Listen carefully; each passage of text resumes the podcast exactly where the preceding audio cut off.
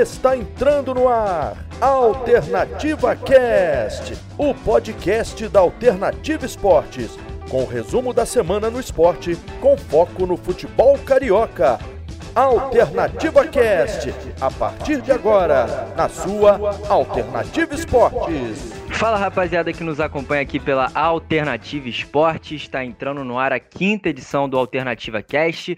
Meu nome é Luca Garcia, eu vou estar apresentando esse programa para vocês. A gente que vai tratar aqui sobre tudo que aconteceu nessa nona rodada do Campeonato Brasileiro. Teve clássico, Vasco acabou perdendo, Botafogo empatou e também, claro, vamos fazer as projeções para essa décima rodada que vai estar muito movimentada novamente com o clássico. Lembrando que tem Botafogo e Vasco nesse domingo, Flamengo e Ceará, Fluminense Corinthians. Então, uma rodada novamente com muitas emoções e a gente vai trazer tudo nesse episódio, tudo detalhadinho, claro claro, eu não estou sozinho, como sempre, eu nunca estou sozinho. Ao meu lado hoje estão o comentarista João Pedro Ramalho, também nosso querido repórter, e também o repórter Vinícius Sacramento. Então já vou chamando logo para as apresentações, para dar o seu bom dia, boa tarde, boa noite para você que está nos ouvindo. Vou começar pelo João. João, Olá, meu amigo, como é que você tá? Como é que são as suas expectativas para essa próxima rodada? Qual que é seu destaque, meu parceiro? Fala, meu amigo Luca. Bom dia, boa tarde, boa noite a todos que estão com a gente, né? Bom dia também pro Vinícius.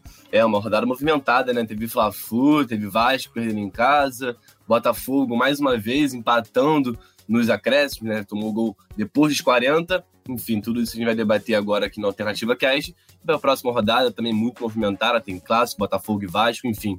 Isso eu vou deixar pro programa, Luca. É isso, Botafogo agora já está sendo chamado de rei dos empates, né? Mas isso a gente vai falar mais pra frente. Vinícius, estive contigo na transmissão de Corinthians e Palmeiras. Como é que você tá? Quais são as suas expectativas para esse final de semana? Fala, Lucas! Sextou, meu querido ouvinte da Alternativa Esportes. Você que está ouvindo na rádio, uma boa noite de sexta para você, para você que está nos agregadores em qualquer dia da semana. Eu espero que vocês tenham aí. É, aproveite bastante o programa de hoje. Realmente, como você disse, teremos um fim de semana e uma rodada de começo de semana bem agitada. A Libertadores está voltando e o meu destaque é o retorno ainda gradual de César ao Flamengo. Ele que foi um dos goleiros diagnosticados com Covid-19 e agora o clube já anunciou na manhã dessa sexta-feira que ele eh, já está reintegrado ao clube, ou seja, já está curado da, da doença e agora aguarda aí eh, condições físicas para retornar. Pode ser que ele já retorne nesse jogo de domingo contra o Ceará. É isso, provavelmente então teremos César que seja no banco, né? Lembrando que o Gabriel Batista que está substituindo por enquanto quanto ele, o Diego Alves, que está lesionado no ombro também com Covid-19. Flamengo com algumas baixas, mas Flamengo que ganhou nessa rodada, né? Ganhou o clássico, ganhou o Fla-Flu, uma vitória contundente por 2 a 1 acabou levando um gol no finalzinho, mas conseguiu um primeiro tempo impressionante. Então, Vinícius, eu vou continuar contigo. Queria que você debatesse isso, falasse isso com a galera. O que, que você achou desse jogo e principalmente desse início avassalador que o Flamengo teve, né, cara? Os primeiros 10 minutos impressionante, conseguiu um gol no, no início da partida com o Felipe Luiz. Coincidentemente, segundo gol dele com a camisa do Flamengo, segundo no Fla-Flu, Vinícius. Pois é, Luca, foram dois gols muito parecidos de, do, do Flamengo no primeiro tempo, né? A bola veio da direita, o goleiro rebate, ela sobra no pé de alguém pelo lado esquerdo que bate de canhota. Foi assim com o Felipe Luiz e poucos minutos depois com o Gabigol. Isso mostra não só que o Flamengo está explorando bastante a direita com o Maurício Isla, né? Cruzando muito bem como o, a, o, o, Fluminense do Odair Helman é, não se preparou direito para o clássico, porque o, o, Isla já está jogando aí todos os jogos desde que ele foi é, contratado, seja como titular ou, ou vindo do banco de reservas, e o Flamengo tem explorado isso bastante. Tem jogadores ali é, com uma fase excelente, que é o caso do Gabigol, cinco jogos em que ele marca gol consecutivos, e o Fluminense foi mais uma vítima, né? De novo, o Felipe Luiz marcando. Uh, um, um, primeiro tempo de almanac, em que o, o Domenech Torrente ele ensaiou dar um nó tático no Odair Helman, mas novamente o Flamengo é, perde essa capacidade de matar o jogo. Fez 2 a 0 poderia ter feito um terceiro, quem sabe um quarto gol. O Fluminense estava entregue até o começo do segundo tempo.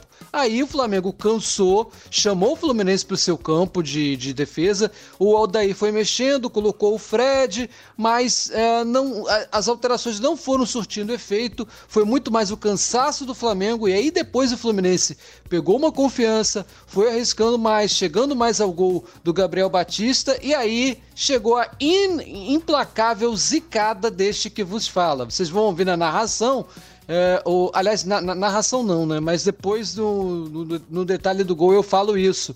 Eu cheguei 47 do segundo tempo. Um chute despretensioso do Fluminense, o Gabriel Batista bota para escanteio. E aí eu falava para ele que, olha, finalmente um jogo em que o Gabriel Batista vai terminando sem ser vazado. Mas agora o Fluminense tem escanteio, não deu outra bola na área e o Fluminense conseguiu o seu golzinho de honra no final do jogo. É um gol que não, re, não reflete tanto o que foi o clássico, acho que o Flamengo mereceu até vencer por mais de um gol de diferença e o Fluminense acabou reagindo tarde demais. Fazer gols 47 do segundo tempo não ajuda muita coisa, uh, e aí o Fluminense sai derrotado é, nesse clássico. Vinha bem, né? No último clássico contra o Vasco é, se so sobressaiu, né? Queimou a nossa língua aqui, mas dessa vez não deu para queimar a língua do pessoal que estava na terça-feira e deu Flamengo. O Fluminense perdeu uma excelente chance, inclusive de passar o Flamengo. Se tivesse vencido por dois gols de diferença, passaria na classificação.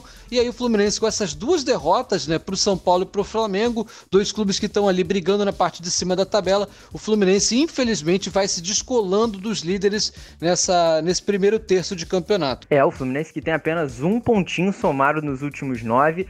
Gostei, gostei da zicada, Vinícius tá sempre, sempre zicando. Tu dia zicou o Calegari que jogou bem. É assim mesmo, a gente também errou.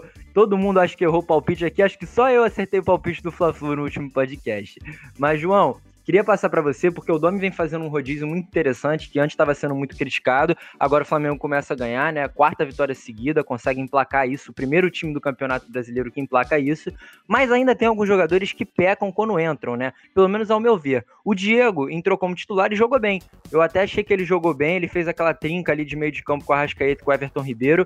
Apesar de nenhum deles ser jogadores velocistas, o Flamengo tinha muita, muito, um espaço muito dinâmico no meio de campo, né? Muita articulação de jogadas. Mas, por exemplo, o Gustavo Henrique, a gente até conversava em off, João, ele entra e ele sempre entra mal, né? Ele que é, uma das únicas finalizações do, do Fluminense no primeiro tempo foi do Ayrton Silva em cima dele, a cabeçada do Digão foi em cima dele, então talvez seja uma posição que o Flamengo ainda não descobriu quem é o jogador ideal para fazer essa dupla do, com o Rodrigo Caio, que segue sendo o único atleta do elenco que ainda não participou do rodízio, né, João? É, Lu, com certeza. O rodízio do nome deu certo, mas do meio para frente, principalmente, né? No meio de campo a gente vê muito esse rodízio com o Ilharão, Thiago Maia, Gerson, o próprio Diego, que tá entrando bem.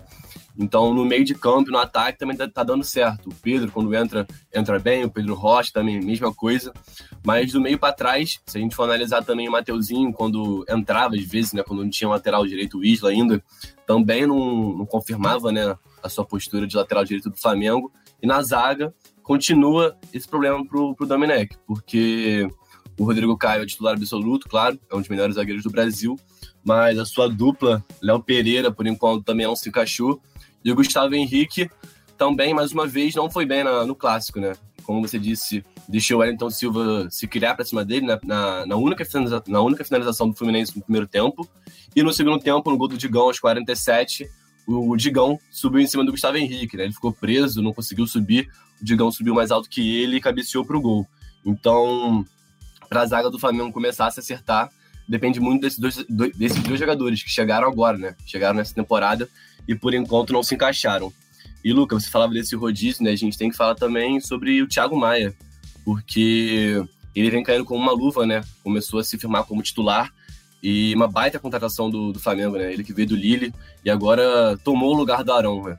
Creio que agora, pela partida que ele vem fazendo e pelo, pelo clássico que ele fez, ele merece a posição.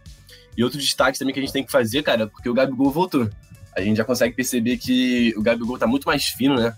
Se a gente pegar aí o início do Campeonato Brasileiro, o final do Campeonato Carioca, a gente via um Gabriel Barbosa muito mais, vamos dizer assim, acima do peso que a gente se acostumou a ver ele, né? Com muito menos mobilidade.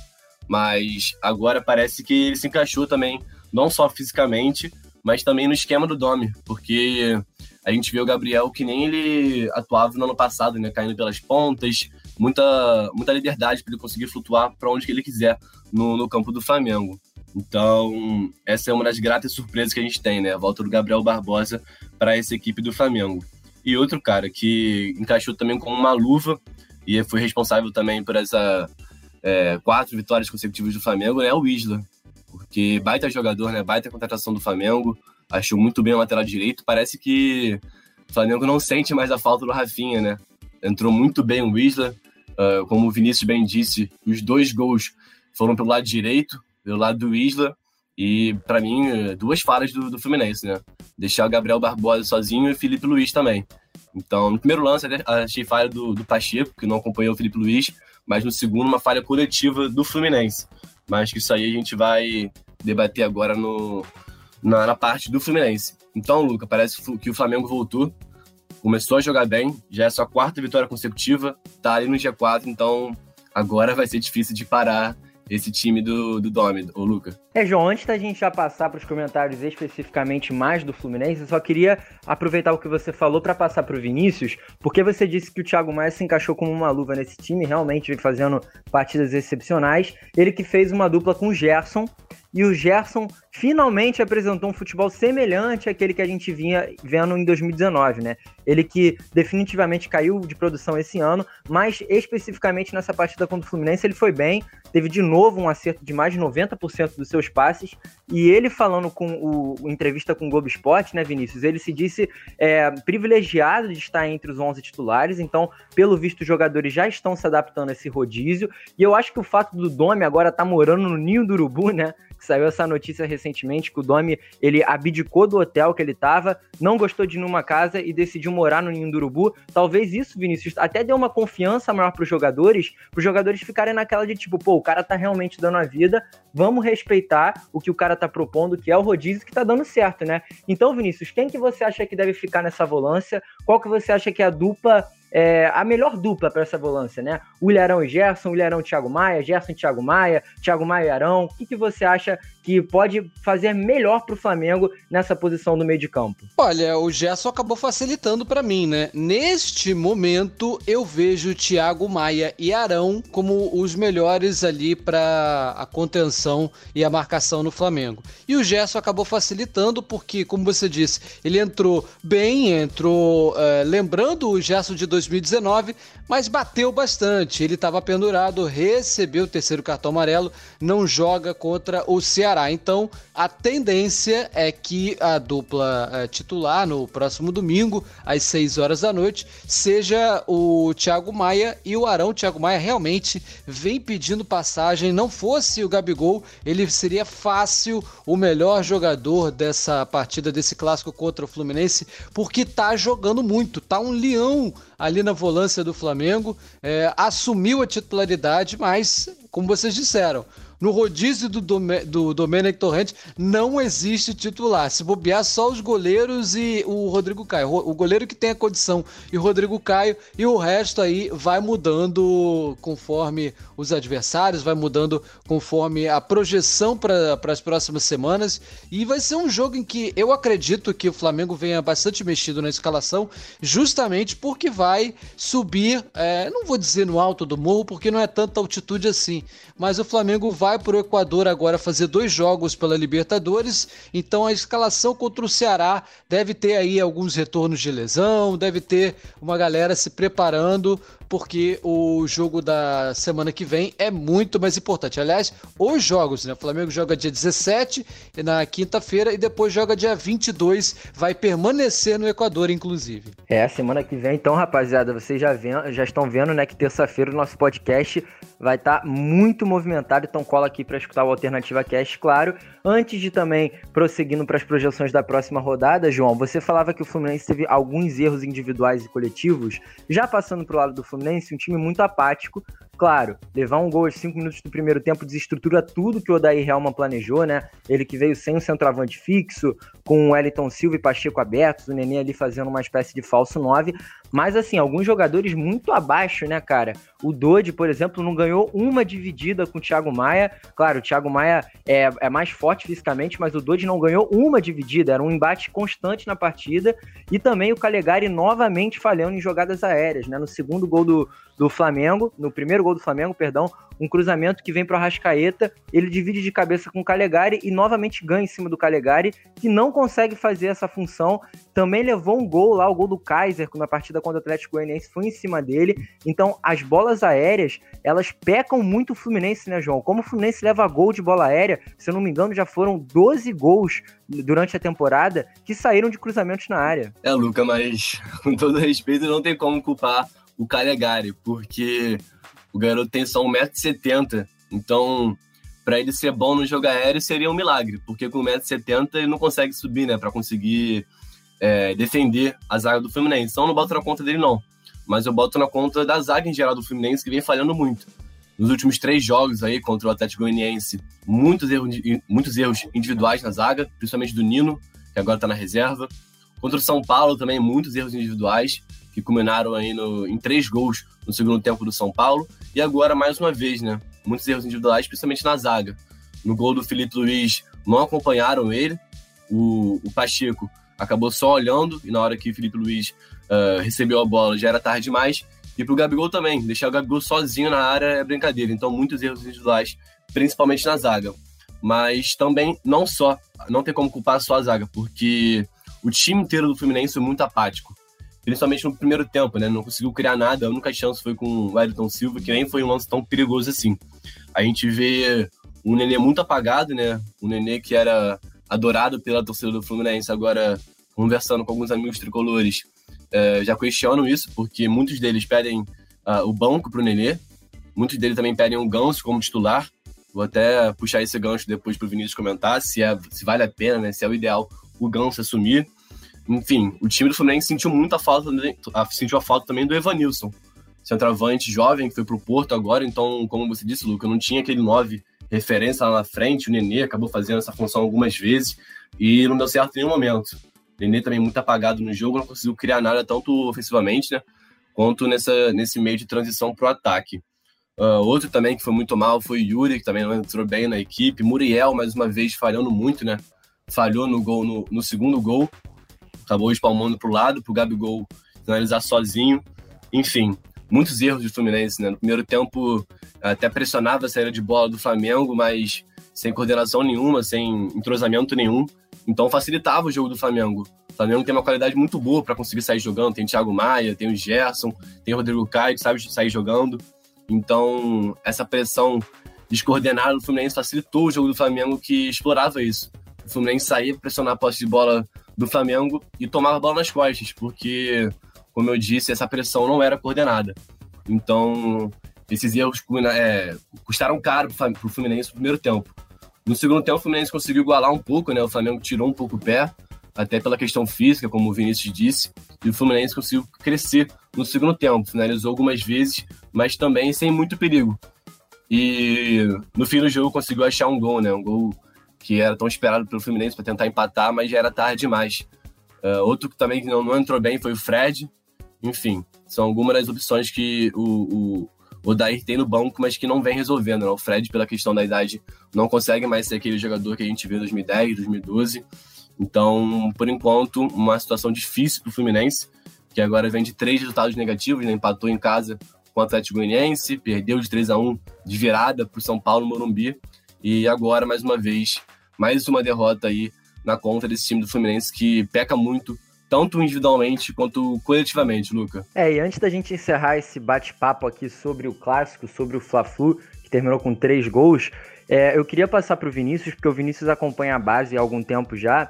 E um menino que me chamou a atenção que entrou nesse clássico foi o Luiz Henrique, cara. O Luiz Henrique recentemente teve um contrato renovado até 2025 ele que tem apenas 19 anos e entrou com muita personalidade, né, Vinícius? Entrou sim, ele melhorou muito o, o, o time do Fluminense, o setor ofensivo do Fluminense no segundo tempo, mas eu queria fazer uma... Vinícius. Uma... Oi. Só para complementar o seu comentário, outro que entrou bem na, no time foi o Digão, né? O Digão que inclusive é, teve aquele bate-boca bate ali com o Odair porque não ia sair pela câimbra, mas se mostrou muito aguerrido durante a partida, né? Acho que ele e o Luiz Henrique é, foram bem nessa partida, como se podemos citar alguém que foi bem pelo lado do Fluminense, né? E valeu a pena, né? Porque foi o Digão que subiu na área sem ninguém para cabecear e fazer o gol do Fluminense ali 48 do segundo tempo. Agora, eu prefiro cornetar uh, eu, coloco, eu coloco essa, a conta dessa derrota do clássico toda na diretoria do Fluminense e no Odair Helman. O Odair Helman, ele parece que persegue esse objetivo de vencer o Flamengo desde quando ele estava no Internacional e ele vai errando na escalação dia após dia, porque ele entrou, quem assistiu o clássico, se você olhar ali os cinco primeiros minutos, o Fluminense estava marcando em cima, é, buscando como se ele estivesse jogando com o Flamengo do Jorge Jesus. E não era, todo mundo sabe. Jesus já saiu já tem algum tempo, o time é o mesmo, com alguns reforços, mas o estilo de jogar é completamente diferente. Então ele entrou, com, parece que ele deu Ctrl C, Ctrl V no, nos primeiros clássicos do ano e quis jogar da mesma forma. E por que, que eu coloco na conta de, da diretoria? Porque o planejamento, né? O Fluminense só tinha praticamente o Evanilson em condições, é, como um jogador mais fixo na área, vendeu o jogador, tudo bem, o jogador não era da equipe do Fluminense, né? Pertencia a empresários que colocaram ele lá é, para dar uma vitrine e o objetivo foi alcançado. O Fluminense leva aí é, um 13 milhões de reais, ninguém é inocente nessa história, mas o Fluminense não se preparou. Tem hoje apenas o Fred como centroavante. O Fred acredito que não esteja em condições físicas 100%, porque ele sempre vem começando no banco de reservas, mesmo depois dessa saída aí do Evanilson, ele continua sendo reserva, não entra como titular. E o, a diretoria do Fluminense, com grave crise, grave crise financeira, não trouxe até agora um centroavante de referência. Escalar o Nenê como falso 9, o Nenê que vinha numa fase excepcional, ele é um meia, mas aí tem 15 gols na temporada, né, brigando pela artilharia do Brasil e também do Brasileirão foi um erro crasso, completo. Ele não joga bem, ele não rende bem nessa, nessa função. Ele rende muito melhor vindo como homem surpresa do meio-campo, porque ninguém espera que o meia vá ali criar jogadas e fazer gols, até mesmo de falta. Faltou isso, o Nenê veio completamente apagado da forma que o Odair escalou. E agora o Flu pega o, o Corinthians, que vem também pressionado, perdeu um clássico. É, o, o Thiago Nunes está aí, é, como a gente gosta de dizer no, no jargão do futebol, o Thiago Nunes vem prestigiado, então é uma pedreira. Ambas as equipes vêm de resultados negativos. O Fluminense vai ter que suar muito, mesmo jogando em casa no Maracanã. Aliás, vai enfrentar o gramado do Maracanã, que continua horroroso. Então é uma pedreira para o Fluminense pegar o Corinthians nessa atual condição. Ô Vinícius, antes do Luca acrescentar, queria só que você respondesse se você acha que já tem que fazer uma mudança nesse time do Fluminense, no meio de campo, né? Está na hora de tirar o Nenê, que vem sendo titular absoluto, ou se está na hora de botar o Ganso para jogar. Porque conversando com alguns amigos tricolores, muitos deles falam que o Ganso tem que ser chave peça, tem que ser a peça-chave nesse, nesse meio de campo do Fluminense. O que, que você acha? O Nenê tem que sair? Não acho, não. E, e, e essa experiência fazendo o jogo contra o Corinthians acho completamente temerário. A única forma que eu vejo é, é colocar justamente o Nenê de falso 9, avançar o Nenê é, para que ele municie no ataque é, o centroavante, pode ser o Fred, pode ser o Marcos Paulo, o próprio Pacheco. Aí eu não sei como é que o, o, o vai montar esse time para o domingo, mas a única forma que eu vejo é assim: eu não vejo nesse momento Ganso e Nenê jogando juntos no meio-campo. Torna o meio-campo extremamente lento e o Ganso, nas vezes em que ele se exibiu, especialmente como titular, nesse ano de 2020, não rendeu o que se espera dele. Então é isso, para a gente ir finalizando esse bate-papo sobre o Fla-Flu, vamos escutar então a narração dos três gols do clássico na voz do nosso querido Roberto Giulianelli. Tocou curtinho pro Everton Ribeiro, de primeira pro Isla, a jogada envolvente, vai fazer o cruzamento, quem é que sobe? Arrascaeta, espalmou Muriel, voltou Felipe Luiz, bateu pro gol!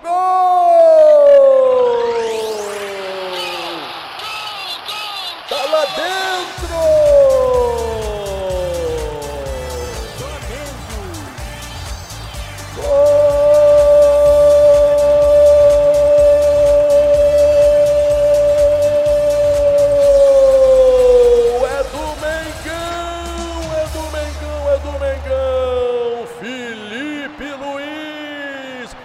Camisa 16, numa jogada que eu dizia envolvente pelo lado direito. Isla cruzou, Arrascaeta cabeceou com força.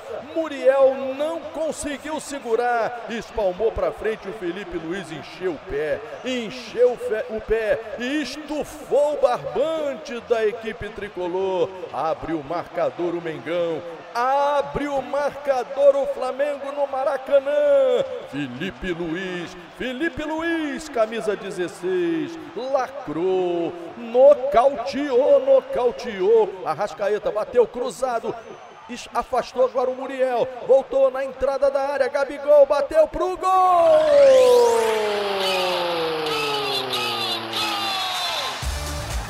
Flamengo! Gol!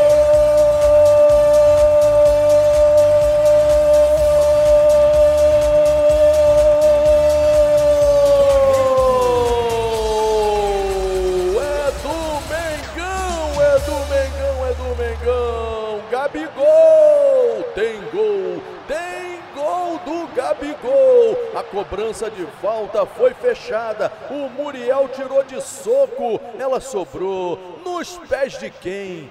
Do Gabigol. Levanta a plaquinha que tem gol do Gabigol. Ele encheu o pé e estufou o barbante tricolor mais uma vez no Maracanã. Gabigol, Gabriel Barbosa, camisa número 9, faz dois para o Mengão, zero para o Flusão. Gabigol, camisa 9, lacrou, nocauteou, nocauteou. Vem cobrança de escanteio agora, levantamento na área, atenção, Lucas Claro, cabeceou!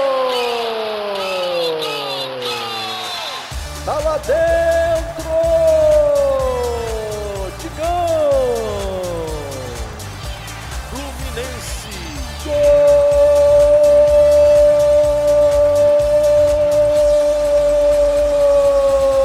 Gol! É do Flusão! É do Flusão! Digão! Camisa 26 na cobrança de escanteio. Ele subiu sozinho no meio da defesa e de cabeça, como manda o figurino, hein? Botou no fundo da rede, diminuindo o marcador para o Fluminense. Digão, Digão, camisa 26, faz o primeiro do Fluminense no Maracanã. Então, agora já complementando esse bate-papo já para a próxima rodada, a gente falava do adversário do Fluminense, que é o Corinthians.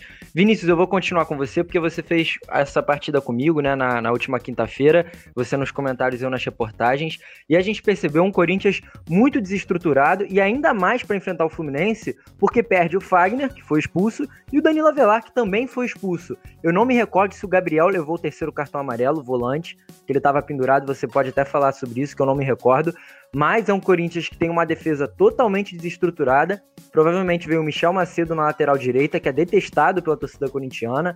O Bruno Mendes na zaga, provavelmente é o substituto, que tem apenas três jogos no ano, né? Um jovem uruguaio de 21 anos. Então, quem sabe, pode ser a vez do Fred fazer uma grande exibição. Não sei se o Fred vai começar jogando, mas se ele começar jogando, ele vai pegar uma defesa totalmente modificada e sem entrosamento algum, né, Vinícius? Pois é, o Corinthians fez um clássico tenebroso em casa, na Neoquímica Arena, perdeu para o Palmeiras por 2 a 0 e poderia ter sido de muito mais. Perdeu o Fagner no final do primeiro tempo e ali foi o lance que mudou a partida.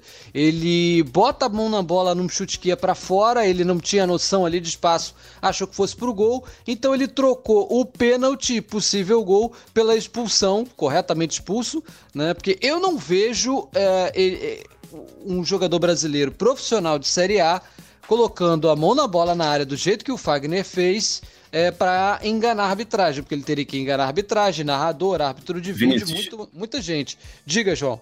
Jogador de seleção, jogador que jogou Copa do Mundo, só lembrando. Exatamente, estava na convocação para a última Copa do Mundo, né? A, o que ele fez foi absolutamente infantil e mutilou o seu time. E é, os palmeirenses que eu sigo não estavam nem acreditando quando viram na, no, no estádio do Corinthians no clássico, eles que reclamam sempre da arbitragem, vendo um jogador do Corinthians, ainda mais o Fagner, com todo o histórico de violência dele, ser expulso, né? Eu até brinquei com um que, olha, nem aposta na Mega Sena que você já gastou a sorte do ano inteira vendo o Fagner ser expulso no, no clássico como foi. É, sobre a pergunta que o Luca fez, eu não consegui achar aqui outro suspenso, não, mas eu acho que só tem os dois expulsos mesmo, acho que ninguém por terceiro cartão amarelo. Mas o, o Corinthians perde dois jogadores aí que são referências. O Danilo Avelar e o Fagner são aí meio time do, do Corinthians. O Thiago Nunes, que eu repito, vem pressionado, escalou mal, não colocou o Arauz como se esperava, ele vem rendido muito mais do que os seus substitutos. E agora eu acho que ele vai ser obrigado a colocar o Arauz, mas tem uma zaga que é pouquíssimo entrosada e é, é, aí que o Fluminense tem que aproveitar. Eu colocaria o Fred de início, repito, não sei 100% das condições em que ele se encontra, mas se o Fred tiver 80% contra a zaga é, desfalcada do Corinthians, tem que colocar como titular e pressionar desde o primeiro minuto para sair com um bom resultado. É, o, o, Fluminense é, não tem nada a ver com os problemas disciplinares do Corinthians, tem que partir para cima, porque senão vai fazer como o Corinthians e começar a olhar para baixo da tabela, é, com, como vocês disseram, um ponto em nove jogos. Se isso se estender aí para o jogo contra o Corinthians, eu não sei não. É, a pior sequência do, do Fluminense durante a temporada, né? Já havia ficado três jogos é, sem ganhar também lá no Campeonato Carioca e agora de novo no Campeonato Brasileiro. Ô, João, e também complementando muito disso que o Vinícius falou, é, assim, eu acho que o Fluminense, apesar desse histórico recente que não vem, vendo, não vem bem no Campeonato Brasileiro nessas últimas rodadas, é o favorito para cima do Corinthians, até pelo desfalques que o Corinthians tem. Agora, é um pouco complicado porque o Corinthians tem um jogador, cara, que é o Otero, Ontem o Vinícius viu também na transmissão, ele arrisca o chute de tudo quanto é canto do, do meio de campo, da lateral. O cara sai chutando para tudo quanto é lado. E ele tem uma porrada, cara. Ele tem um chute muito forte. E o Muriel, goleiro do Fluminense, vem falhando muito nesses rebotes, né? No jogo contra o Flamengo ele falhou duas vezes. No jogo contra o Red Bull Bragantino ele falhou também. E aí fica isso no ar, né? Será que ele que, que é a melhor opção para ser titular contra o Corinthians? Claro, o goleiro é. sempre vem sendo o, o, jogador titular, né? Geralmente não se troca goleiro, mas eu não sei não, hein, cara, porque o Otero tem um chute que é complicado. A maioria dos, dos goleiros dão rebote na, na porrada dele. É, isso que eu ia falar, exatamente isso, que o Otero também caiu muito bem nesse time do Corinthians, jogou muito bem também contra o Botafogo, mudou o time do Corinthians, e eu ia falar exatamente isso, que contra o Botafogo, por exemplo, o Otero chutou uma falta no meio da rua e o Gatito quase aceitou, por sorte, a bola não entrou. Ontem também contra o Palmeiras, o Everton também teve dificuldade de conseguir segurar o chute dele. E agora pensando no Muriel, né? O Muriel tem uma, um currículo de falhas consecutivas, então a gente tem que ficar de olho pro Muriel não tomar, é, não falhar mais uma vez, né? Que vem sendo é, recorrente. E, cara, o Otero é um jogadoraço, né? Ele chuta bem com as duas pernas, fiquei impressionado ontem. Ele Melhor pegou uma bola de... do Corinthians, João. Melhor jogador com do certeza, Corinthians, assim, pelo menos de fase, né? Atualmente com certeza ouvi um lance dele que ele pegou uma, uma, bola, assim, um voleio sem pulo com a esquerda. Ele que é destro, então um cara que pega muito bem na bola desde a época do Atlético Mineiro. E só complementando para a gente finalizar sobre esse jogo né, do Fluminense contra o Corinthians, concordo com você que o Fluminense é favorito sim, pela fase que o Corinthians vem, mas o Corinthians não é um time bobo, o Corinthians é time grande, e nesses jogos difíceis eles acabam crescendo, tão pressionados, eles crescem para cima do, dos outros times. E então uma fórmula para o Fluminense conseguir reverter isso, né, conseguir vencer esse jogo é fazer que nem o Botafogo fez. O Botafogo fez sua melhor exibição no ano em cima do Corinthians, lá na Arena Corinthians, na Neoquímica, né? Conseguiu pressionar a saída de bola no primeiro tempo, conseguiu ter mais volume de jogo também no primeiro tempo, pressionando justamente essa saída de bola. E no segundo tempo também, o Botafogo, por mais que tenha menos posse de bola no segundo tempo e o Corinthians tenha criado mais, o Botafogo foi superior, criou mais chances e estava sendo vitorioso até os 47, por aí, né? Então a forma para o Fluminense conseguir abrir o placar cedo, conseguir administrar, é justamente pressionar a saída de bola do Corinthians, que não é boa, ainda mais agora que o Fagner tá, foi expulso, Daniel Avelar também, que era lateral esquerdo de origem, e agora está fazendo essa, essa zaga com o Gil, também está fora. Então é uma série de bola que vai ser muito prejudicada. Então o Fluminense pode explorar uh, essa falha do Corinthians, Luca. É, agora a gente vai falar um pouquinho da, da partida do Ceará contra o Flamengo, né? Ceará e Flamengo que terá a transmissão da Alternativa Esporte junto à Rádio Rio, logo após justamente Fluminense Corinthians, narração do Roberto Giulianelli, comentários do Márcio Villanova. Só lembrando então que Fluminense e Corinthians será no Maracanã, nesse domingo, agora dia 13, a partir das 4 horas da tarde. E Ceará Flamengo vai ser também no domingo, mas às 6 horas da tarde, lá no Castelão, lá em Fortaleza. E eu quero passar para o Vinícius, porque a gente vinha falando, Vinícius, você, quando a gente estava falando sobre o Flamengo, você falava que o Flamengo pode ter uma escalação um pouquinho diferente por conta já da Libertadores, que vai vir semana que vem, pode ter retorno de lesão. E um dos jogadores que está treinando já com bola, mas segue sendo dúvida para essa partida, é o Bruno Henrique. Aí eu queria te perguntar: você acha que vale a pena colocar o Bruno Henrique? Ou não? Você acha que é melhor esperar ele? Porque pelo que o Domi já mostrou, provavelmente o Bruno Henrique sequer seja relacionado, né? Porque talvez ainda não esteja 100% do que ele pode apresentar, né, Vinícius? Acredito que seja o jogo ideal para colocar o Bruno Henrique e já como titular, né? O Bruno Henrique já vem treinando alguns dias aí, é, acredito que seja recuperado do edema ósseo, mas como eu disse, o Flamengo vai ter dois jogos aí pela Libertadores no Equador. Então é, é um elenco que vai rodar. Acredito que os jogadores que atuem nessa partida contra o Ceará, tirando o Rodrigo Caio e o Gabriel Batista, acredito que eles não devam jogar a, as duas partidas lá no Equador, ou pelo menos não a primeira, contra o Independiente Del Valle. E o Bruno Henrique tem que pegar confiança. Ele que antes da lesão vinha se apresentando muito mal, depois do, do retorno ali uh, dos jogos do, do Campeonato Carioca. Ele vem se apresentando muito mal, teve essa lesão que, que, serviu para trazer luz ao Pedro. Diga. Então, só te complementando, lembrar pro, pro torcedor que está ouvindo aqui com a gente que o Bruno Henrique até estava jogando bem, né, no último jogo contra o Santos, mas acabou se machucando, né? Só para ilustrar um pouquinho melhor disso que você estava falando. Isso, exatamente. A única partida em que ele conseguiu se apresentar bem foi justamente quando ele se lesionou. O Flamengo teve alguns problemas aí de lesão nesse, nesse mês, final de, de agosto e começo de setembro. Mas o time acabou engrenando sem o Bruno Henrique em campo. O Pedro vinha representando muito bem. E aí o Pedro Rocha, outro que infelizmente a gente não sabe quanto tempo vai demorar para se recuperar. Ele que só tem contrato até dezembro e é, teve uma uma, um, um, problema de lesão que eu acredito que tenha sido justamente no gramado do Maracanã, uma infelicidade. Ele tinha acabado de entrar no jogo e aí acabou sendo substituído logo depois. E o Flamengo, aliás, não foi substituído porque o Flamengo tinha mexido às 5 e ficou com um jogador a menos no, nos últimos minutos da partida, né, antes do clássico contra o Fluminense. Mas eu acredito que dá sim para entrar com o Bruno Henrique e buscar o, o, os três pontos lá em Fortaleza. O Ceará do Guto Ferreira tem aí uma taça na temporada, o, o título da Copa do Nordeste, mas desde o retorno das competições, inclusive na própria Copa do Nordeste, não vinha jogando um futebol tão vistoso assim. Teve vários desfalques aí nessa rodada de meio de semana e conseguiu perder apenas de 2 a 0 para o Internacional. A gente fez uh, aqui na Alternativa Esporte Ceará e Santos um jogo com várias expulsões, que, uh, que os times chegaram é, com muitos desfalques para essa rodada de meio de semana. E o Ceará perdeu naturalmente para o líder do campeonato, 2 a 0 dois gols do Thiago Galhardo e bastante desfalcado. Eu acho que até foi positivo perder apenas por dois gols. Mas agora enfrenta o Flamengo nesse final de semana. As duas equipes vêm aí babando. O Flamengo pode até se tornar vice-líder caso vença esse jogo.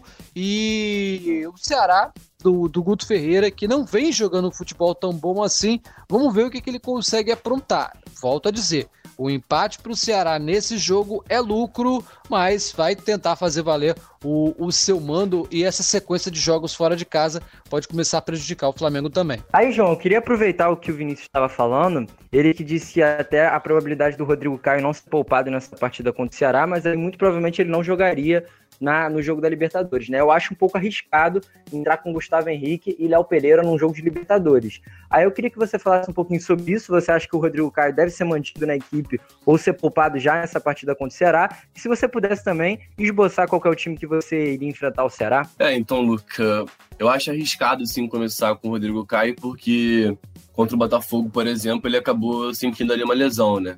Então é muito arriscado, porque agora vai retomar a Libertadores, né? Então é importante ter o Rodrigo Caio nessa zaga, porque a dupla, como você disse, né? Gustavo Henrique e Léo Pereira não dão a segurança para o torcedor do Flamengo. E para essa rodada do brasileiro, eu acho tranquilo botar os dois, porque o Flamengo é amplo favorito. Por mais que o Ceará esteja até surpreendendo um pouco, né, pelo seu futebol, emplacou três vitórias consecutivas, mas agora já vem de duas derrotas consecutivas também. Então o Flamengo é amplo favorito. Então, tem que poupar, sim, na minha opinião, o Rodrigo Caio, porque arriscar perder um jogador desse nível que dá essa solidez defensiva para o Flamengo. É, é arriscado perder esse jogador com a Libertadores. Aí, para o time ideal para o Flamengo, acho que é o que vem jogando, né? Trocando o Rodrigo Caio pelo, pelo Léo Pereira. A dupla de zaga ficaria Gustavo Henrique e Léo Pereira, é uma dupla que a torcida do Flamengo não gosta muito. Mas manteria o time titular mesmo, Felipe Luiz, o Isla também. E poderia tentar alternar ali meio de campo, tentar botar uma outra combinação. Como, ah, o Gerson já está suspenso, então vai ter que ser obrigatoriamente ele, Thiago Maia e mais um, Thiago Maia e o Ilharão. Enfim, e a gente falava sobre convocação, né, Luca? É, e, cara, que jogador é o Everton Ribeiro, né? Semana que vem vai, ser, vai sair a, a convocação para a seleção brasileira. O Tite estava no Maracanã vendo o clássico, então eu aposto no Everton Ribeiro. Entre os jogadores brasileiros que atuam aqui no Brasil, eu acho que o Everton Ribeiro está disparado. É o jogador que tem mais probabilidade de estar tá nessa, nessa convocação. É o melhor jogador que atua no Brasil há muito tempo já, né? Nessa década ele já jogou muito bem pelo Cruzeiro e agora também pelo Flamengo também viu sua melhor, sua melhor fase, né?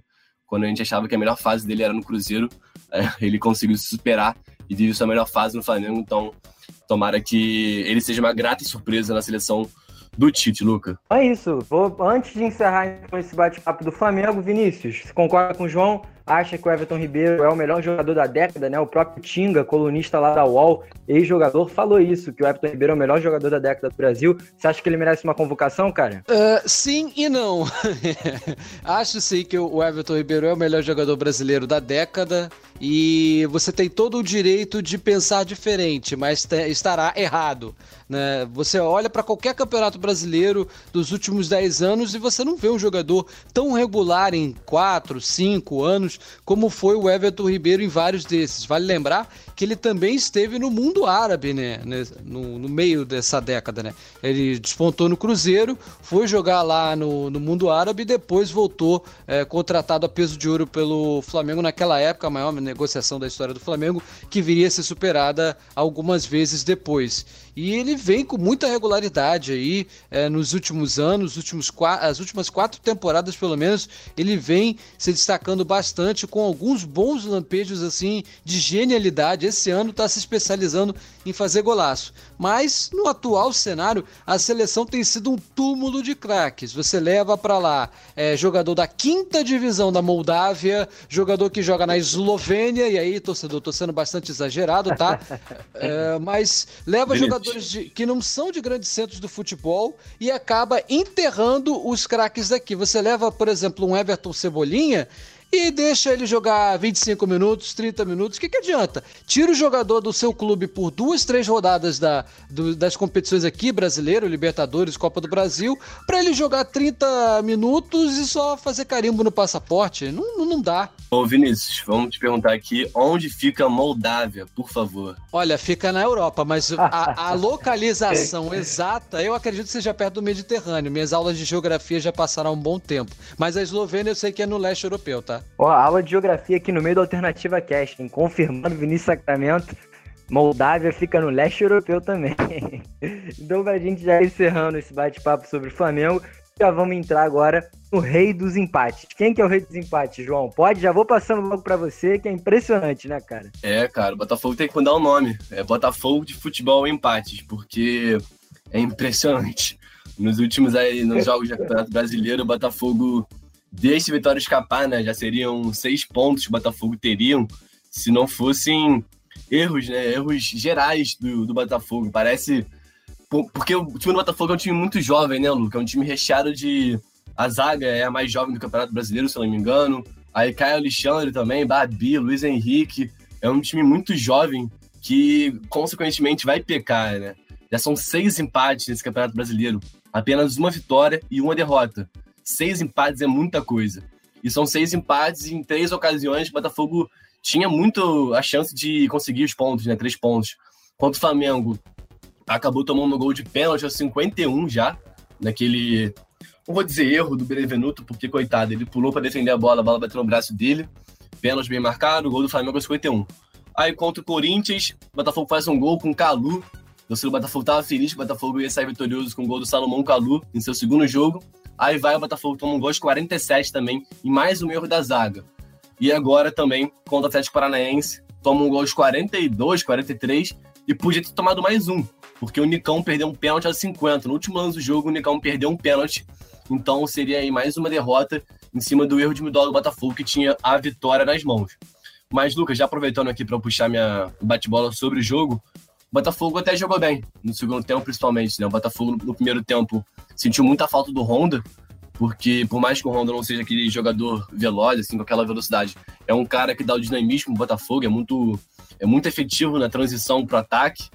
Então é um cara que, além também tem um toque de bola refinado, é um cara que ajudaria o Botafogo nesse primeiro tempo, porque o Luiz Otávio, que entrou, é um cara que é muito questionado pela torcida do Botafogo, não agradou ainda e não aproveitou a chance que ele teve com o Altuori. Foi titular nessa partida e não, não foi aprovado, porque foi muito nulo no jogo, né? Não apareceu no setor de criação e também defensivamente não foi essas coisas. Então o Botafogo sentiu muita falta do Honda.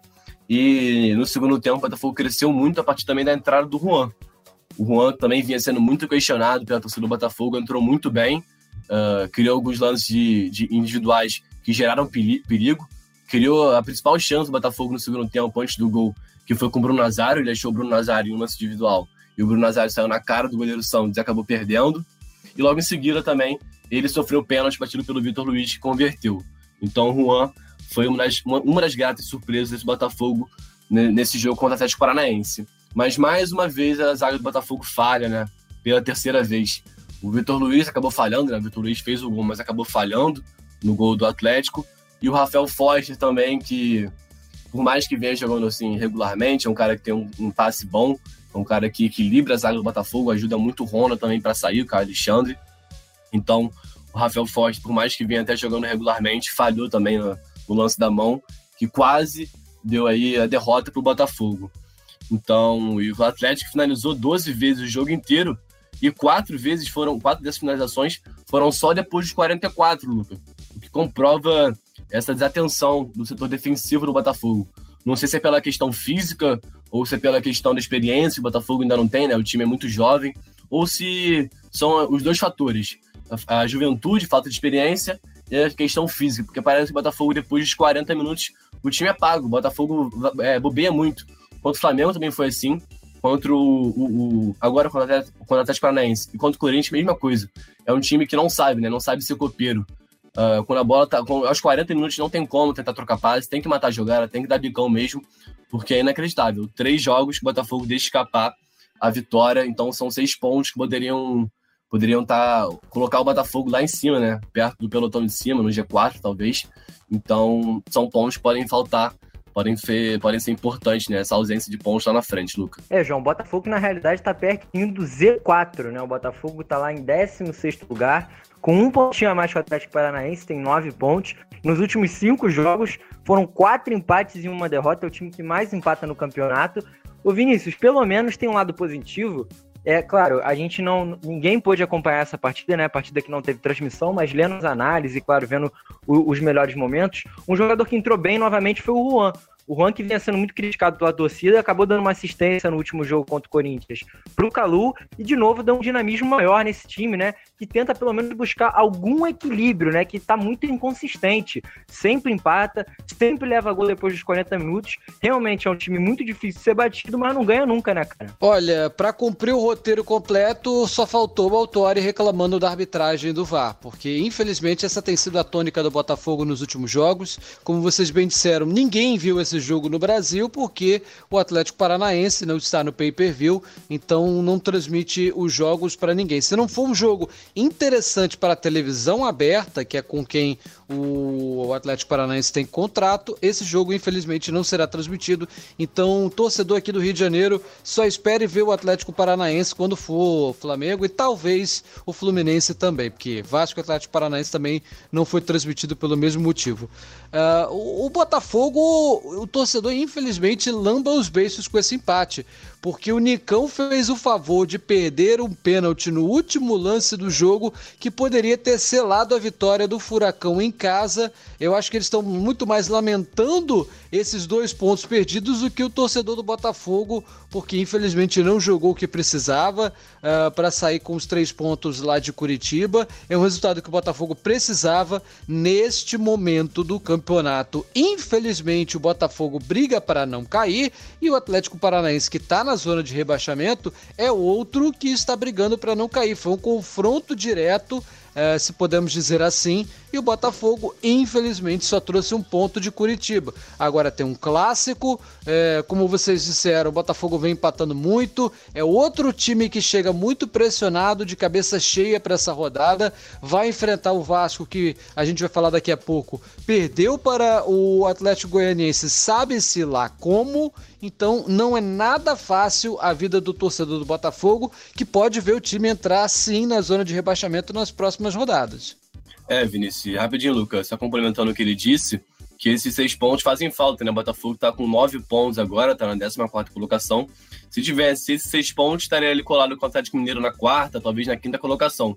Então são seis pontos que fazem falta e que vão fazer falta com certeza pro Botafogo. Eu não sei se o Alvinegro vai lutar para não cair nesse, nesse campeonato? Acho que não. A gente tem condição de fazer um campeonato tranquilo, ficar ali na primeira parte da tabela, pelo menos. Mas esses seis pontos fazem falta.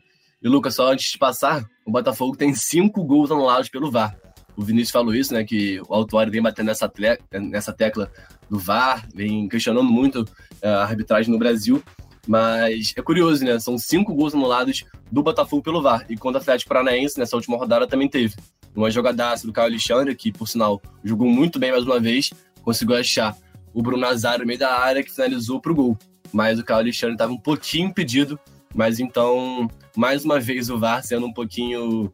Não sendo amigo do Botafogo, Lucas. É, se não tivesse esses cinco gols anulados, o Botafogo estaria com 12 gols na competição, seria o terceiro melhor ataque, junto com vários times que têm 12 gols, né? Lembrando que o melhor ataque é o do Internacional, com 15. E, João, aproveitar isso que você falou, tá sendo uma tônica o VAR presente nos jogos do Botafogo. Queria só que você comentasse que saiu uma notícia, é, saiu uma notícia ontem, na realidade, na quinta-feira, que o ele vai ser julgado por STJD por uma ofensa, uma suposta ofensa em uma entrevista após o clássico com o Flamengo. E aí eu fui ler a declaração que deu e, cara, eu achei assim muito exagerado essa possibilidade dele perder de 1 a 12 jogos, uma multa que pode ser de 100 a 100 mil reais, porque ele disse que a conjuntura do futebol brasileiro, resumidamente, é muito fraca e suspeita. Mas assim, ele não fez nenhuma crítica, ele só expôs a sua opinião, né, cara? O que você acha sobre essa possível suspensão que ele pode pegar por esse gancho aí do STJD? É, Luca, eu acho que ele não vai tomar esse gancho de 12 jogos, né? Porque, como você disse, ele só soltou uma opinião, né? Não soltou nenhuma crítica tão,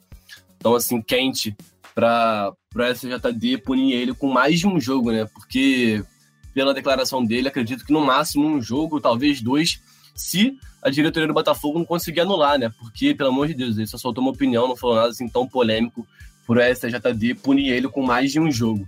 E outro jogador do Botafogo que também está sendo caçado é o Gatito, né? Vai lembrar que ele também chutou o VAR. Se o Autuário tá sendo, vai ser julgado pela questão do VAR, pela sua crítica feita à arbitragem no Brasil, o Gatito foi mais incisivo. Se o Autuori criticou com palavras, o Gatito criticou com o pé dele é, derrubou o VAR. Então, mais um jogador que o Botafogo, se o Autori pode se perder alguns jogos, o Gatito com certeza vai perder. Esse aí não tem como não. Ele vai perder pelo menos aí alguns jogos, talvez dois, três, e também vai perder uma multinha aí, vai sair um dinheiro do bolso dele, Luca. É, o Gatito que pode ser desfalque, inclusive, para o jogo contra o Vasco, já entrando nesse assunto, né? Lembrando que o Diego, que o Diego Cavalieri substituiu ele nessa partida, ele que sentiu um desconforto na coxa direita. E claro, vai ser um jogo muito movimentado. E Vinícius, o Botafogo talvez saia em desvantagem por não ter o Calu, né? Lembrando que o Calu é, ele viajou até viaja, viajou até a França essa semana, se eu não me engano, para participar da formatura dele na Escola de Negócios de Lyon. Portanto, não joga contra o Vasco, mas tem o retorno do Honda. E aí, Vinícius, você acha que o Botafogo vai conseguir bater de frente com o Vasco? O Vasco também não vem numa boa sequência, perdeu a última partida, já vai ser o nosso próximo assunto, mas queria que você especulasse um pouquinho sobre o que, que pode acontecer nesse grande clássico que vai ser, né, talvez um dos grandes jogos da rodada contra o Vasco. É, eu, nesse momento, no papel, não vejo como o Botafogo tenha como ganhar do Vasco. O Vasco vem mordido aí depois da derrota para o Atlético Goianiense em casa e agora faz outro jogo no Rio de Janeiro, uh, no, Maraca... no, no Newton Santos, perdão. E o Vasco, se o Cano continuar jogando o que vem jogando e sendo bem municiado, não sei se o Benítez vai para esse jogo, né? Não tô com tanta informação do Vasco assim, mas se ele continuar sendo bem municiado lá na frente, vai ficar muito difícil para o Botafogo, com ou sem gatito, parar essa equipe do Vasco. É, então o Vasco que vai enfrentar o Botafogo, só relembrando que vamos ter rodada tripla, então relembrando novamente, Fluminense Corinthians às 4 horas, narração do Kleber Pisão, reportagem da Thalita Martins e comentários do Pedro Lima, lá na Alternativa Esporte. Logo depois das 6 horas da tarde, Ceará e Flamengo, com narração do Roberto Giulianelli e comentários do Márcio Villanova. E às 8h30 da noite, Botafogo e Vasco, narração do Emanuel Santana, reportagem do Fernando Rodox e comentários do nosso querido Almeida Campos. Então, uma rodada tripla na Alternativa Esporte. O Vasco que chega esse jogo contra o Botafogo após perder, né? Teve essa segunda derrota no Campeonato Brasileiro, perdeu um pontos importantíssimos, né, João? Nas últimos, nos últimos cinco jogos são dois empates, duas derrotas e uma vitória apenas, e aí perde contra o Atlético Goianiense que está lá embaixo da rodada, mas que da tabela na realidade, mas que vem dando trabalho para times como Grêmio, Flamengo e agora o Vasco, né? O que, que você achou sobre esse jogo? Quais são suas opiniões? Um Vasco que saiu muito atrás, principalmente por, por Martim Benítez não ter jogado, né, João? É, Luca, eu ia puxar justamente esse gancho, que o Vasco sentiu muita falta, principalmente do Benítez. E não só também do Benítez, né? A dupla de zaga do Vasco, que jogou contra o Atlético Goianiense, é uma dupla de zaga jovem, né? Com Marcelo Alves e também com o Miranda, se não me engano, o nome do outro zagueiro. Então, é uma zaga que o Marcelo Alves acabou falhando, né? no gol do. Foi muito mal no primeiro tempo e também falhou no gol do Kaiser, no primeiro gol. Então, o time que, voltando para o Benítez, sentiu muita falta desse cara no meio de campo, né? Para conseguir dar esse equilíbrio.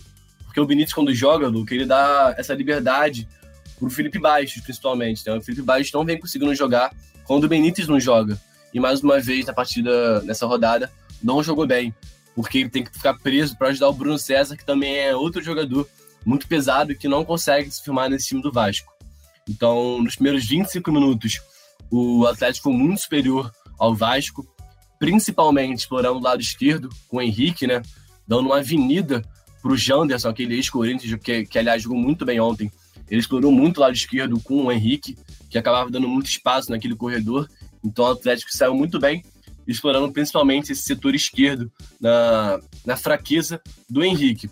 Mas aí o Vasco conseguiu equilibrar, né? Nos primeiros, após esses 25 minutos, conseguiu equilibrar o jogo e conseguiu sair com 0 a 0 no primeiro tempo. Mas uma partida muito abaixo, né? Mais uma partida abaixo do Vasco, que não vem conseguindo apresentar aquele futebol que apresentava no início do Campeonato Brasileiro.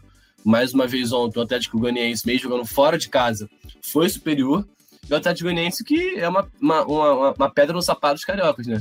Deu aquele vareio no Flamengo por 3 a 0 empatou com o Fluminense e agora venceu o Vasco em São Januário. Então, é um timinho chato para se bater. E falando também de novo. João. Do... Fala, Luca. Só dando uma cornetada, aposto que quando jogar contra o Botafogo vai ser empate, cara.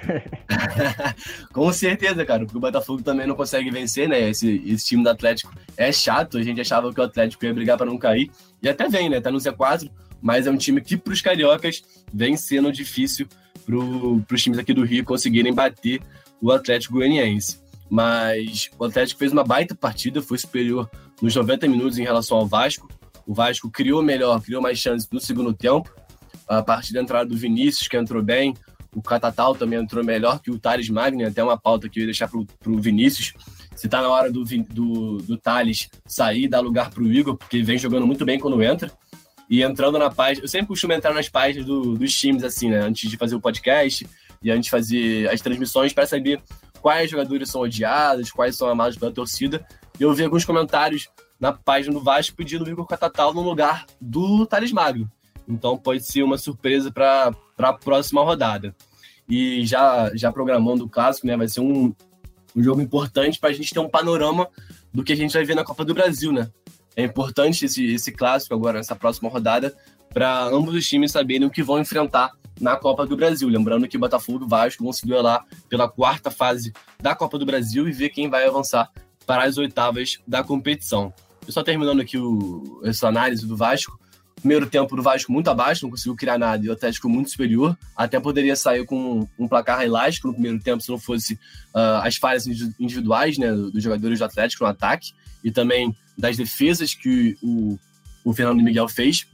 E no segundo tempo, o Vasco conseguiu equilibrar, mas mais uma vez sentiu a falta do Benítez, que sem ele o Cano acaba ficando muito isolado. O, e o Cano, mais uma vez, né, decidindo para o Vasco, fez mais um gol. Poderia ter empatado já nos acréscimos, mas acabou levando com a mão e o VAR anulou. Então é um time que precisa se reencontrar. O Ramon ontem errou em algumas, em algumas alterações assim no, no jogo. O Bruno Gomes entrou mal e acabou sendo expulso também. Então, são alguns problemas que o Vasco vem encontrando. O Vasco não consegue mais jogar bem, faz algumas rodadas que o Vasco não consegue criar. E também Felipe Bastos é outro que também a torcida do Vasco não vem mais adorando. O Iago Pikachu é outro. Então o Vasco vem acumulando problemas. Isso pode virar uma bola de neve, ainda mais agora, nesse período importante de clássico, depois clássico de novo, decisivo, mas dessa vez pela Copa do Brasil, Luca. É, só antes de passar para o Vinícius, lembrando que o, o, Botafogo enfrenta o Vasco no dia 17 de setembro, que é a quinta-feira da semana que vem, né? E depois pega no dia 23 de setembro. Então, dois confrontos importantíssimos pela quarta fase da Copa do Brasil, que é a fase anterior às oitavas de final. Vinícius, antes de eu passar para você, só quero aqui ilustrar a escalação que o Ramon entrou, que ele entrou com o Fernando Miguel no gol, nas laterais o Pikachu e o Henrique, a dupla de zaga Marcelo Alves e Miranda, que já deve sair para o próximo jogo, né? o Ricardo Graça já voltou da Covid, o Leandro Castan também já está hábil para jogar. A dupla de volância foi o André Felipe Bastos, que vem atuando juntos há algum tempo já, no meio de campo, a Trica teve Carlinhos, Bruno César e Thales Magno, e na frente o Cano, o Carlinhos e o Bruno César, que não foram bem, foram substituídos, e o Cano, mais uma vez, marcando gol, e também marcou no finalzinho do jogo, quase quase o gol do empate, mas que foi anulado pelo VAR, né? Então, o, o Vinícius, a gente percebe como que é importante o Cano nesse time e como que ele fica mais importante ainda auxiliado pelo Benítez, né? Ah, o Benítez é fundamental nessa equipe, é outro jogador, eu estava ouvindo vocês no programa passado, é, o Benítez só tem contrato até o final do ano, é uma transferência difícil de fechar aí a renovação dele e o, o Vasco tem aí uns bons reforços, né? A volta do Leandro Castan, do Ricardo Graça nem tanto, né? É jogador de seleção olímpica e tal, mas realmente não vem rendendo bem o Castan é muito melhor, né? É, como titular. E o, o Bruno César, o que, que eu vou falar do Bruno César quando a própria torcida vascaína chama ele de Bruno Chester, de tão pesado que ele tá? Né? Não vem rendendo bem e o Benítez faz muita falta mesmo. O Vasco não teve o Benítez nesse jogo. Espero que tenha, que ele tenha condições aí é, legais e físicas para o, o próximo jogo. É, esse clássico que, que ele vai enriquecer muito se estiver em campo. E eu queria fazer dois protestos aqui contra o Vasco. A gente queria é, chegar aqui hoje falar, fazer aqueles trocadilhos todos com harmonizado, que não sei o quê. O Vasco só ganha no, no final de semana e aí só repercute a, a boa fase quando tá aqui o Renato, né? Quando tá aqui o Daniel, a gente chega no para projetar a rodada do final de semana e tem que repercutir a derrota aí pro Atlético Goianiense e ainda por cima aí um desabafo pessoal, eu que tinha o Cano no Cartola, ele vai e faz dois gols, mas um deles é anulado pelo VAR. Assim não dá, ô Luca. é complicado, né, cara? Mas o Cano que já tem, se eu não me engano, 15 gols nessa temporada em 26 jogos. Uma média impressionante, né? O cara tá, tá muito bem, realmente. Foi elogiado até pela FIFA, né? Elogiado como máquina de gols. E a gente espera ver realmente um confronto muito interessante. Ô, João, é, antes de passar para você, para a gente já ir finalizando isso sobre o Vasco, eu só queria falar um alerta que o Vasco entrou em campo é, finalizando né, uma campanha contra a violência contra as mulheres, uma campanha muito interessante. E eu queria fazer um protesto aqui, é, se vocês me permitem. O Jean salvou o Atlético Goianiense, goleiro do Atlético Goianiense, salvou, eu não me, não me recordo agora em, em quem foram os chutes, né? Um do Cano e depois, se eu não me engano, um chute do Henrique, em que ele fez duas defesaças, mas é inadmissível, do Pikachu, é inadmissível um cara desse estar solto e não, tá, e não ser preso, né? Não sei se as pessoas se recordam, mas ano passado, quando ele ainda defendia o São Paulo, ele foi acusado de agressão, tem vídeos provando, a mulher, a ex-mulher dele foi na delegacia lá nos Estados Unidos, realmente inadmissível um cara desse ainda tá solto e ser capitão de um time como o Atlético Goianiense, né? Assim, eu particularmente acho isso é péssimo, né? Coisas que só acontecem no futebol brasileiro. Mas João, então só finalizando, vou entrar naquela zona dos palpites. Quanto que você acha que vai ser Botafogo e Vasco, cara? É, Luca, antes de passar o palpite, foi muito bem, né? O Jean, por mais que profissionalmente seja um grande goleiro, ele como pessoa, como caráter, como ser humano, é um cara que é, tem que ser jogado no, no, lixo, né? Agrediu a mulher dele, tem vídeo, e é engraçado, né? Como a impunidade no Brasil é frequente, né? Um jogador de futebol, um goleiro, não, não vai ser preso porque vai ter uma mulher. E também, puxando outra bola sobre isso, sobre assédio em relação às mulheres, a torcida do Botafogo também teve alguns vídeos vazados de um cara numa torcida organizada do Botafogo assediando mulheres, enfim, também soltou essa campanha numa torcida organizada dentro do Botafogo. Enfim, uma, uma questão muito, muito triste, muito presente no Brasil. E parabéns João, ao Vasco. Fala, Luca. Rapidinho, só complementando, cara, eu acho que todos os clubes brasileiros tinham que aderir a isso, porque time de futebol no Brasil é, é, é, muito influenciador, né? Então eu acho que a partir do momento que a gente vive numa sociedade extremamente machista estruturalmente, quando os times aderem campanhas como essa, é, também é uma conscientização para a sociedade e para os torcedores, né, cara? Ah, com certeza, cara, com certeza. Tá faltando mais isso no futebol mesmo. A gente vê agora o Vasco fazendo isso, o Botafogo soltou aí uma camisa com aquela, com aquela campanha de vida, Vidas Negras Importam. Então tá faltando mesmo isso, tá faltando mais engajamento nos times, porque a gente sabe que isso tem reflexo uh, na sociedade brasileira. E agora passando o meu palpite pro jogo, cara, eu vou botar um a um, porque o Botafogo é Botafogo de futebol empate e o Vasco vem jogando, por mais que tenha jogado bem no Campeonato Brasileiro, decaiu um pouco de rendimento, mas é uma pedra no sapato do Botafogo pela, pelo, pelo estilo de jogo que tem, que o Ramon conseguiu acertar essa equipe, então eu vou soltar um a um, gol de Babi e Cano, hein? Ó, teve até palpite dos gols. Quero ver se a gente vai acertar. E você, Vinícius, o que, que você acha que vai dar nesse jogo? Olha, eu tô olhando aqui, inclusive, as cotações e é, pegando o histórico, tudo que vocês falaram, concordo é, com o relator. Um a um, porque esse jogo tá fedendo a empate. É, lembrar que o Vasco perdeu todos os clássicos esse ano, né, cara? Foram quatro clássicos, perdeu todos, inclusive pro Botafogo, foi lá em fevereiro, perdeu de 1 a 0 se eu não me engano, com o gol do Igor Cássio, que já tá lá no Porto B, né? Foi pro Porto B. Eu vou dar meu, palpite, meu palpite diferente Acho que o Vasco vai conseguir reverter esse histórico de perdas recentes nos clássicos. Acho que vai ganhar de 1 a 0 Thales Magno, hein? Vou apostar aí no Thales Magno. Rapaziada. Gol de quem, Vinícius? Gol de quem, Vinícius? Fala aí. Olha, eu só sei que o gol do Vasco vai ser feito pelo Cano, agora do Botafogo eu, eu realmente não faço ideia. Rapaziada, então é isso. A gente vai chegando ao fim dessa quinta edição da Alternativa Cast. A gente que debateu tudo aqui, teve até assuntos sociais, pautas, pautas sociais. Muito legal esse nosso Alternativa Cast, ficando cada vez melhor.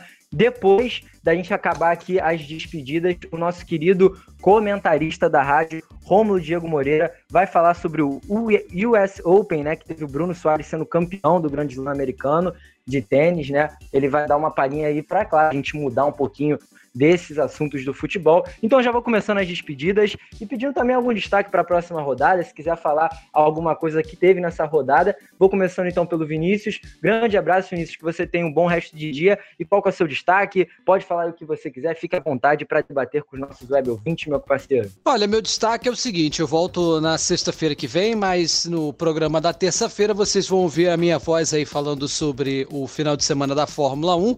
Teremos um programa cheio na terça terça-feira, então vale a pena acompanhar as edições tanto de terça quanto de sexta-feira.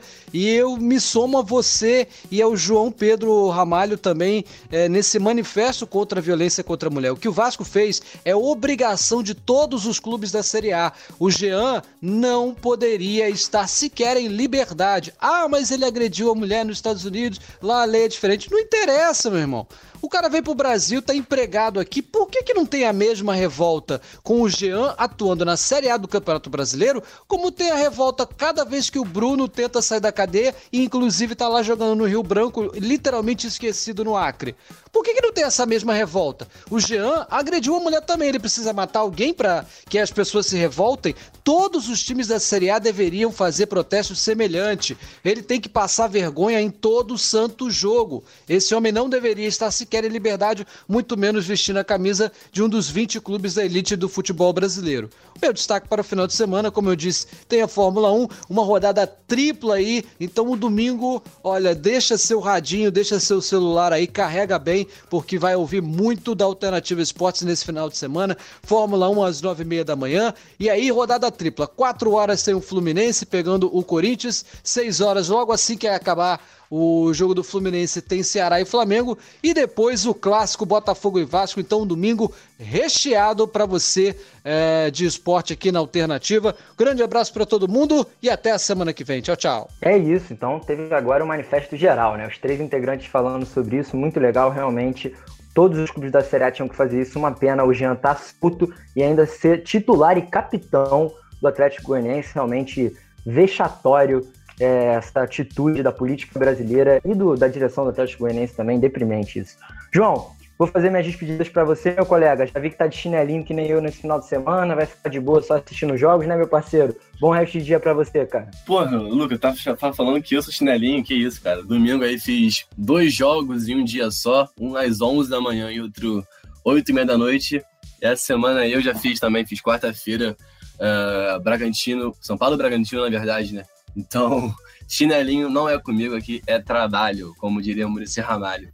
Então, meu destaque, assim como o Vinícius, vai ser para o clássico.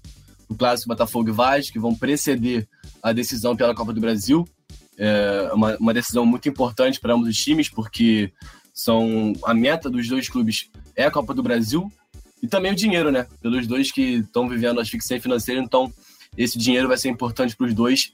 Vai ser um jogo muito pegado. Então, semana que vem, o Alternativa Cast vai estar tá pegando fogo, muito debate sobre essa rodada, sobre o clássico e também precedendo a Copa do Brasil, meu parceiro Luca.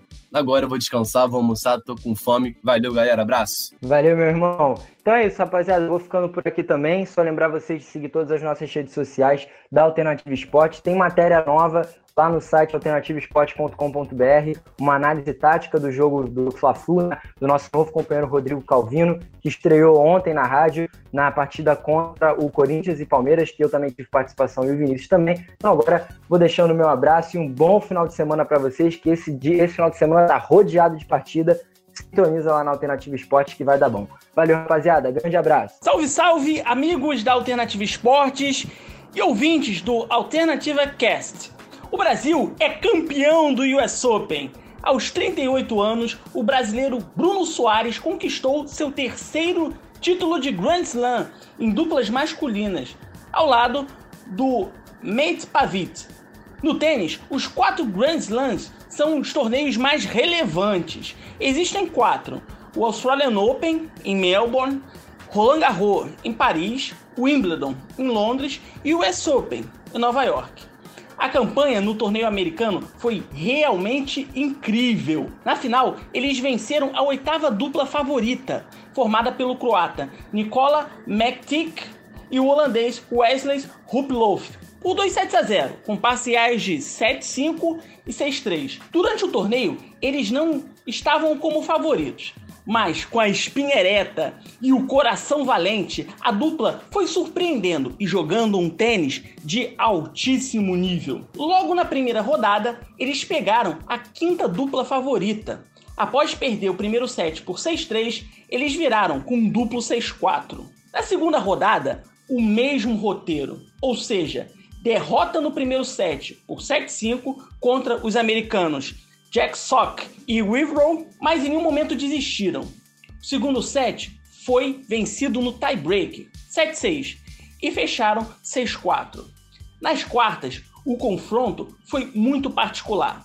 Bruno enfrentou seu ex-companheiro James Murray, sim, o irmão de Andy Murray. E com essa dupla, eles conquistaram grandes torneios, na verdade, os maiores torneios do mundo. E o brasileiro não perdoou. Ao lado de Pavic, eles venceram por 2 a 0, com 6-2 e 7-6.